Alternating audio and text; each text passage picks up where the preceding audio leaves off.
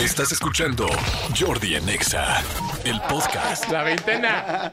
¿Qué onda, amigo? A ver, Oigan, ¿qué- traemos cinco estrenos, dos de ellos eh, en cines, tres en plataforma. Entonces vamos a arrancar, como siempre, del menos bueno al más bueno. ¿Les parece? sí. Eh, en Netflix estrenó una película que protagoniza Kevin Hart, que es muy extraño verlo en algo que no sea necesariamente de comedia. Sin embargo, sí ha hecho drama, sí ha hecho otro tipo de acción, otro tipo de películas. Y ahora hizo una película que se llama Lift. Es una película que Ah, está... sí, he visto muchísimo la promoción. es- está, está, estrenó justo el viernes por la tarde. Un robo de primera clase. Exacto. ¿Y de qué se trata Lift? Lift habla la historia de un grupo que se dedica a robar obras de arte y hacer diferentes, diferentes tipos como de fraudes porque son ladrones profesionales, ¿no? Entonces ellos de pronto se dan, se, se- se ven in- inmersos en un momento en el cual a uno de ellos lo detienen y gracias a eso el gobierno de la Interpol, el gobierno eh, británico y la Interpol hacen un eh, acuerdo con ellos. Te vamos a liberar de todos los cargos que tienes de esto si nos ayudas a conseguir un, un, digamos, un cargamento de oro, pero el conflicto es que el único momento en el cual se puede robar es que el, están en un avión y en- tiene que ser durante el avión andando. Durante el vuelo. durante el durante el vuelo. vuelo. Pero ese dinero lo quiere el gobierno porque es de otros rateros. o- No, no, no, te- ahí te- no- no te Ladrón que decir. logra ladrón. Exacto, 100 años de perdón. No te puedo decir porque te involucra la trama. Ahora, sí es una película que está entretenida. El director Edgar E. Gray ya había hecho, por ejemplo, The Italian Job o La, la- la gran, la gran Estafa. La- no, sí, La Gran Estafa se llamaba en- en- entonces. Él hizo una de las Rápidos y Furiosos y lo que uno esperaba es que la acción estuviera emocionante. Al tope. Claro. Pues no. La verdad es que la, peli- la película no tiene tanta acción, está como que de pronto se arranca, de pronto Kevin Hart parece que está en un papel muy serio, pero no se lo compras del todo porque sabes que es muy graciosa, no sé, es muy extraña la, la- la- la dinámica, pero es una película que sirve para pasar el rato, Ok. ¿no? Es O una sea, película... es palomericísima. Tas, pero y de ahí dos niveles para abajo. Entonces, yo creo que si tienen ganas justo de, de- de- de no ver algo que los distraiga mucho, Lift es buena opción. Está en Netflix, dos coronas y media. Ok, dos coronas y media. O sea, está para ver el fin de semana, para divertirte, para tal. ¿Cortita o larguísima? Hora y media. Hora y media, perdón. Está rápida. Oye, amigo, que, que antes de la siguiente, en la mañana hicimos una pregunta. ¿Cuáles son tus palomitas favoritas del cine? De cualquier cadena, de cualquier sabor. Y Mi- que no sean, y que no sean las básicas de mantequilla que Es todos que, conocen. es que a mí me gusta mitad caramelo, mitad mantequilla. Ay, mitad de caramelo siempre, me encantan. Siempre lo pido así. Ok. Porque me gustan mucho las de chetos, pero el polvo me provoca estornudar todo el tiempo en la, en la sala y Esas- eso... Exacto. Pero no soy alérgico, entonces es el polvito como Sí, que sí, raro. sí. Pero no, mitad, mitad caramelo, mitad mantequilla, refresco jumbo. ¿De qué. ¿De qué cines? Cinépolis. Ok, Sí, no, ya sabes. perfecto. Pero bueno, oigan... A mí me gusta también más la comida de Cinépolis. A mí me gusta más.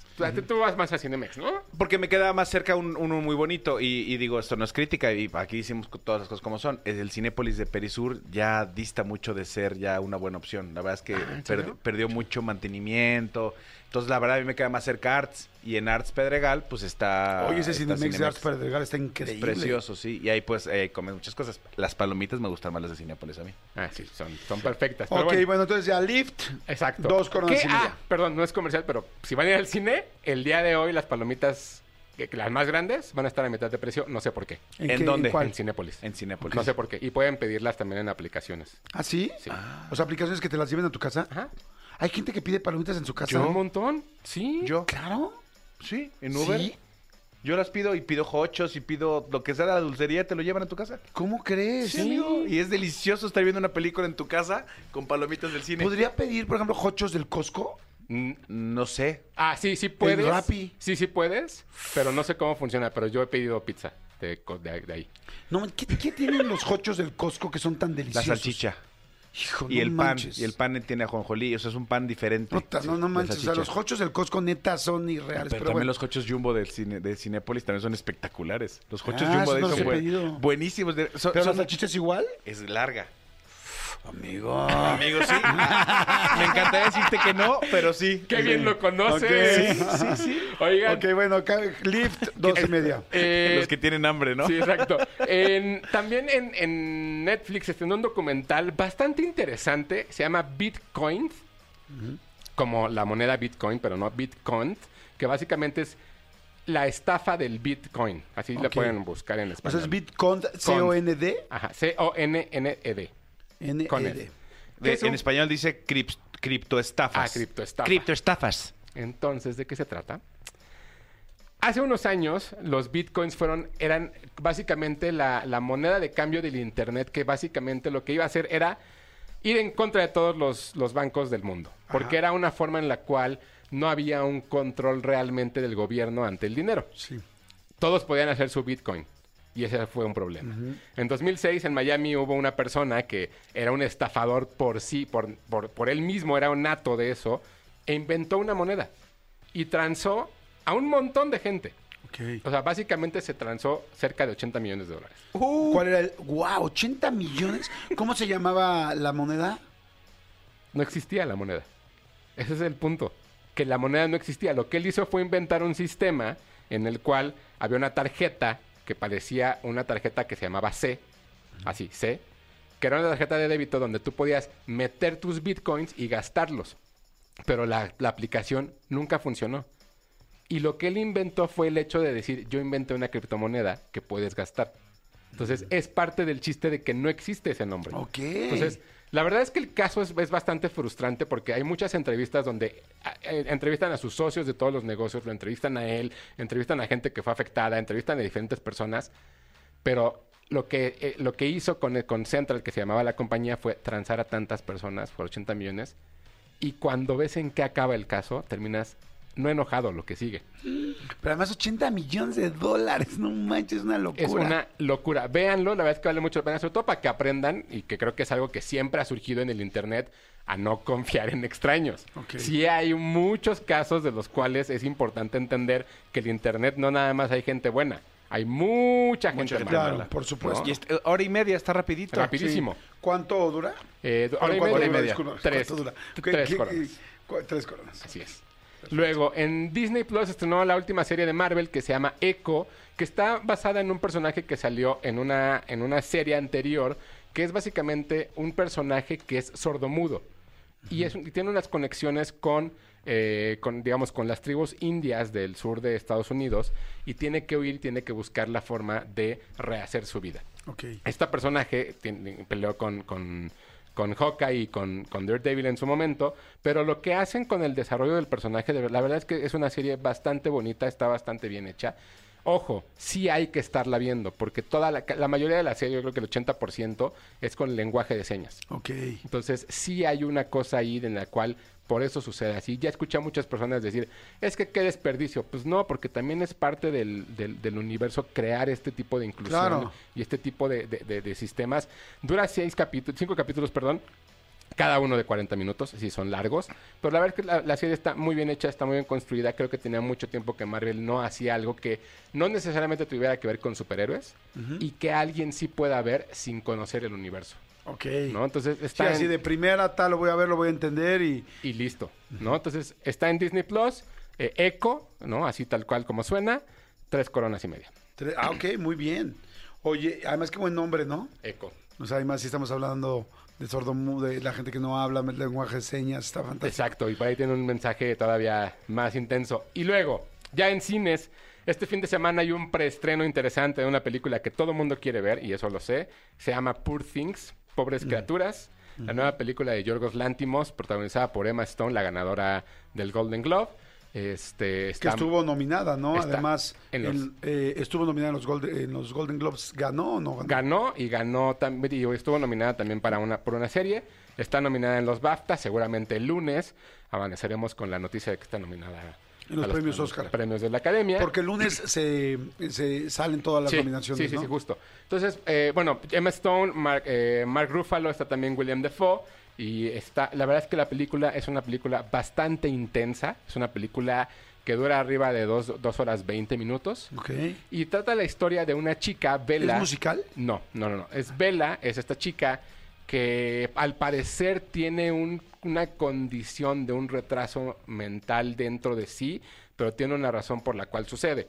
Su, su, no sé cómo decirlo, como su padre, ya- ya- llamado God, es una especie de Frankenstein. Si, si uno lo ve físicamente a William Dafoe, este, es como un Frankenstein. Y resulta que él se dedica a combinar experimentos dentro de la vida y la muerte y que también tienen que ver con cómo romper esa barrera de lo, de lo científico.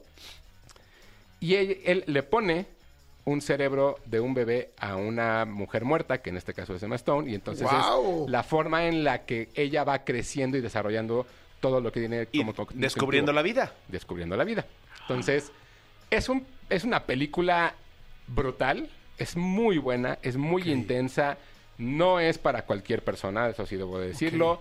Eh, O sea, no es una película comercial. no, no, no es una película que la gente vaya a ver como de, "Ay, hoy es domingo, vamos a entrar. Sin embargo, me parece que vale mucho la pena verla, sobre todo por el discurso, ya una vez que se va desarrollando la película, un discurso de justo cómo vas descubriendo la vida y cómo esta persona va aprendiendo poco a poco lo que es ser mujer y todo lo que conlleva también esta parte de la condición de los hombres queriendo oprimir a las mujeres. Y es una crítica social brutal, brutal, brutal. Creo que de verdad Yorgos Lantimos es de los cinco, por ahí seis directores eh, modernos, por decirlo de alguna forma, que siempre hay que ver, ¿no? Por ahí incluiría a Christopher Nolan, David Fincher, Claro. este, o sea, de, de diferentes. Pero vayan a verla, es un preestreno limitado y la próxima semana ya estrena en todo el país. Eh, Pobres criaturas, cuatro coronas. Wow, muy bien. ¿Crees que podría llevarse mejor película del año en los premios Oscar o no? No, mejor película no, yo creo que le van a dar probablemente mejor arte y mejor actriz. Ok. Por ahí sí creo Mejor que- actriz a ella. Sí, a ella sí, sí. La verdad es que me gusta más lo que hace, lo que hizo Margot Robbie, pero siento que, que se lo van a dar a Emma Stone. Lo que hizo Margot Robbie en Barbie. Barbie. Y por último, Wow, ya la voy a ver. Entonces, es- pero nada más es que estoy regresando. Sí. Es preestreno. es preestreno. ¿Cuándo se estrena oficialmente? La próxima semana, el jueves. Ok. O sea, entonces seguramente si alguien la quiere ver como yo, Sí. este, hay que comprar los boletos ya. Sí, Porque sí. si no se van a acabar de volada, ¿no? Para el fin de semana. O sea, si los quieres comprar el sábado a las 4 de la tarde para ir a la función de las 9, no va a haber manera, ¿no? Y yo les recomendaría justo que no vayan a, a las funciones nocturnas. Porque está es pesada. cansada. está- no, es que no es, no, es, no es cansada, es pesada, es densa. Si es una película que te, que te va a desenvolver y que te va a despertar el cerebro cuando la veas y no vas a poder dormir tan fácilmente. Ok. ¿Sabes? ¿En O sea, como ese tipo de discusión interna incluso. Ay, Eso se me está super antoja. Te va a gustar. Ok. Y por último, la que yo creo y yo considero que puede ganar mejor película en los premios de la Academia, si es que no se la dan a Oppenheimer.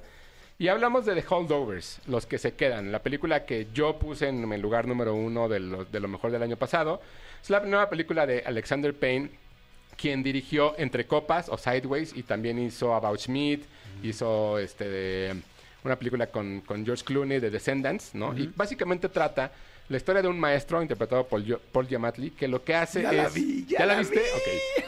Paul Giamatti lo que hace es un maestro de una universidad prestigiosa en Estados Unidos en los años 70, durante el invierno, ¿no? Este invierno que de pronto también es muy pesado dentro de las, de las universidades en, en Estados Unidos porque muchas de ellas están en el norte del país. Exactamente. Todos los alumnos se van. Se van a sus casas porque son de familias muy millonarias, Acomodadas. acomodadas, Acomodadas. como ustedes comprenderán. Fifis. Y eh, lo que hacen es que se quedan algunos alumnos que no se pueden ir. Que por alguna razón se tienen que quedar. Se tienen que quedar. Entonces siempre se queda un tutor o un maestro con ellos. En este caso es Paul Giamatti. Y es- él es un maestro de esos maestros pesados que no soportan que estés hablando en clase, que, pero que básicamente lo que te están enseñando es lo que vas a usar en la vida, ¿no? Y creo que de pronto la película es una película tradicional, porque es una película que está contada de una forma como una película de los 70, es que se toma su tiempo. De hecho, está increíble porque empieza como si fuera una película de los 70. Sí. Inclusive los títulos, eh, ¿se acuerdan cómo empezaban las películas con eh, Technicolor, no sé qué? O sea, como que todo está hecho así desde el principio de la película. Y eso está Exacto. padrísimo. Y entonces la película se va desarrollando cuando tiene a un alumno que es un alumno que es bastante inteligente, que es una de esas personas que, que son rebeldes por naturaleza, que nada les gusta, que te todos se inconforman, que a todo contestan y que básicamente es el alumno que se tiene que quedar con él y es su contrapunto. Entonces, lo que va sucediendo durante toda la película es la relación entre ellos y una cocinera que es la que se queda en el en la escuela y todo lo que se desarrolla a partir de esa relación humana de los tres personajes. De verdad es una película hermosa, preciosa, de verdad que, o sea, la forma en la que está escrita, la forma en la que está desarrollada, la relación que tienen todos, y creo que toda la gente se puede relacionar con esta película porque todos tuvimos ese maestro que nos marcó durante toda la vida, o todos fuimos ese alumno que éramos pues sí, perdón la palabra, pero que éramos unos cabrones con nuestros maestros y que los tratábamos mal, pero fueron de los que más aprendimos de pronto. Yo era esa persona y eso lo sé. Y de verdad creo que es una película bastante linda y bastante humana. Esta sí es una película que podrán ver adolescentes, adultos, Sí. sin problema alguno. De hecho, para adolescentes estaría increíble. Bueno, adultos la Sí. van a mega disfrutar, pero para un adolescente es como una muy bonita lección también. Exacto, es como, como ver esas películas de los 70 que, que de verdad val- no- nos marcaron. Los que se quedan de Holdovers, la película de Alexander Payne, Cinco Coronas, es la opción para ir a ver al cine, sin lugar a dudas, para mí. Está buenísima, Pero está sí muy ya se ligera. estrena. Ya está, Ya está, ya ya. está. Eh, está muy ligera. Eh, bueno, no muy ligera. Está. Es, es ligera frente a una película que puede estar nominada para ser mejor película eh, de la academia, ¿no? Porque luego las de la academia normalmente son bastante pesadonas, ¿no? Sí. Como Oppenheimer, ¿no? Que es ahí, cabrón. Esa sí hay que verla con toda la calma del mundo. Eh, yo lo que les podría decir, eh, la gente está preguntando, ¿cómo se llama? ¿Cómo se llama? En español, Los que se quedan. Sí. En inglés, The Holdovers. A mí también me gustó muchísimo. mucho, mucho, mucho. Yo, en lo personal, mm, la sentí ah, que, que, no va, que no es tan entrañable como algunas otras películas que tienen que ver con maestros. ¿no? Eh, al maestro con cariño, La Sociedad de los Poetas Muertos, inclusive Coda. Este, son películas donde, donde verdaderamente el resultado, outcome, como dijiste el otro día, este, Míralo. el resultado, eh, bueno, ya lo verán, pero es algo más real. Eso me parece que es muy lindo de la película, que es algo muy real, porque de repente ya cuando ves ah, en Oh Captain, My Captain y se paran la ciudad de los poetas muertos, ya es algo épico. Es un y esto es algo más real, más natural, más tal. A mí sí me hubiera gustado un poquito más épico. eh, sin embargo, la película, eh, con- coincido contigo, está preciosa. La actuación eh, de Paul Giamatti está fantástica. Es un me parece monstruo. increíble, lo hace fantástico. Y algo que tiene muy lindo de esta película, no sé si coincidas, es que el humor es finísimo. O sea, no hay un solo momento forzado del humor. La gente se ríe en la película realmente mucho, por momentos, y por otros momentos es muy en serio, este, pero con un humor ay, tan ligero, tan, tan natural, esa es la palabra, Sí. tan fresco, tan natural que dices, aquí no hay un solo chiste hecho, eh, escrito, pero la situación y como lo actúa Paul, o sea, te ríes, eh, es fantástico. Y, y también la actriz, que no sé cómo se llama, pero bueno, la he visto muchas veces, la cocinera, este, pues me parece que es fantástica. que ella, ella ganó mejor actriz de reparto justo también en los Sí, ¿verdad? En Golden algo de Globes. las violetas o en algo... No, no, no, en los Golden Globes apenas, en este Ah, año, ah, ganó ¿ahorita? por, por esta película. Ah, sí, está él ganó, fantástica ella. Él también ya ganó, ella también ganó eh, el de los, el, el de los eh, actores, el, no, no recuerdo el nombre, perdón, de los, de los premios, él ganó. Yo, cuan- el año pasado que la vi, incluso le dije al de la distribuidora, le va a ganar, o sea, está, está rebasando por la derecha a Cillian Murphy, ¿no? Por Oppenheimer, y nadie se dio cuenta. Y yo se lo dije desde el primer minuto. La verdad es que Está lindísima. es un peliculón. Y creo que, o sea, justo lo que dices, es más complicado, bueno, a mí me parece más complicado hacerla tan natural Sí. a que tenga algo épico. Pero, pero entiendo tu punto, la verdad es que creo, que creo que tienes toda la razón también porque estamos acostumbrados a esa parte de el maestro nos va a hacer llorar. No, no, no, aquí es tranquilos, pero creo que vale mucho la pena. Eh, los que se quedan, está en cines, Está muy buena. vayan a verla. La van a disfrutar mucho. Esta sí es una película de, los, de la Academia de los Premios Oscar que puedes seguir viendo siempre. Sí. Que ah, la voy a volver a ver, la voy a volver a ver, como The Green Book, por ejemplo, que es una película tal, o Whiplash, porque luego hay películas muy... o sea, no, no, no tiene la velocidad de Whiplash ni nada, pero lo que voy es que son películas que quieres volver a ver. Sí. Eh, hay películas de los Premios Oscar que yo, por ejemplo, la de esta chava, la de... ¿Cómo se llamaba? La mujer, el hombre danés. Ah, la- sí, de, de Danish, Wom- Dan- de Danish Girl. Ajá. Pero ¿cómo la película? Raymond. Este, la mujer danesa Sí, o sí. tal. La eh, que es buena, es buenísima la película. Pero yo no sé si me antojaría volverla a ver. Sí, o King's O sea, Speech, ¿no? El discurso Ajá, del rey. Exactamente, o sea que Sí. son pesadas, largas. Oppenheimer, por ejemplo, no es una película que yo quisiera ver 25 veces después. Esta sí. Esta es una película, pero exacto, como dices tú, quizás su gran, gran, gran, gran, gran eh, plus es lo natural que Sí. se va dando todo, ¿no? Y lo real, ¿no? Está, está muy linda, está muy bonita. Que, que la otra es, si no vieron Oppenheimer en cines, la próxima semana hay un estreno en IMAX, hay un reestreno en IMAX para que la vean, porque evidentemente van a aprovechar Sí. la temporada de premios. Entonces Oppenheimer eh, se abre también en, en IMAX la próxima semana, por si la quieren volver a ver. O Yo si sí no quise volver a ver, porque además la fui a ver en la primera fila y fue horrendo. Así, Ah, o sea, no. Sentía que se me venían todos encima. Ay, qué horrible. ¡Ay! ¿Qué película fuiste a ver? ¿Qué, qué tan open fue ese? Emanuel 4. Ya no fue Oppenheimer, nada más fue Open. Open pero, open. pero bueno, ahí está. Esos son los estrenos de esta semana para que los revisen tanto en plataformas como en el cine. Gracias. Este, voy a preguntar cómo se llama la película. Ya dijimos los que se quedan. Los que se quedan. Exacto. Oigan, gracias a toda la gente que ha entrado a mi nuevo canal de YouTube. El, el- ahora se llama Jordi Rosado Vlogs. Este, no significa que vamos a dejar de hacer entrevistas. Obviamente no, al contrario. Se van a estar eh, alimentando los dos canales, ¿verdad, amigo? Sí. De un lado a otro. Eh, Jordi Blogs, ahí van a encontrar cosas que pasan alrededor de las entrevistas, por ejemplo, o cosas que pasan alrededor de, de- de- del día a día de Jordi, o de esta producción, o de alguna grabación, una locación increíble. Hay cuatro videos de arriba, uno que me encanta a mí, que es este, eh, fuiste con, con Andrés Riu a, a- a conocer este El castillo. eh, el castillo donde vive, por ejemplo, nos- Jordi nos lo enseña, este está otro de donde viven, operan y, y- y mueven toda la cotorriza. Váyanlo a ver, Jordi Blogs. Ese video está impresionante, el de la casa de la cotorriza, donde graban y hacen todo, y porque además la casa de la cotorriza tiene una parte, bueno, la casa donde hoy están los de la cotorriza, tiene una casa, una parte prohibida que nadie había visto, donde pues pasaban cosas serias. Y literal hay que, le- hay que abrir un espejo para poder entrar a una parte de la casa que jamás te imaginarías. Entonces, vayan a verlo, le ponen en YouTube Jordi Rosado Vlogs con Vlogs con B chica porque es de vlogs de video. Jordi Rosado Vlogs, véanlo y este y están muy padres los videos. Apenas llevamos cinco videos y, y estaría muy padre que sean los primeros suscriptores. Estamos arrancando con los primeros suscriptores. Pero no les digo que el video de, de la Casa de la Cotorriza tiene ya casi 400 mil views en solo dos, tres días, ¿no?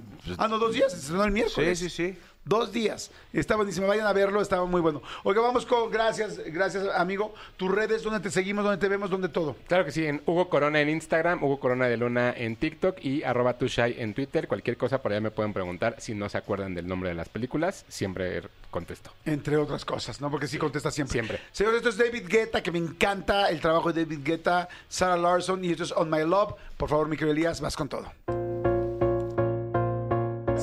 Escúchanos en vivo de lunes a viernes a las 10 de la mañana en Exa FM 104.9.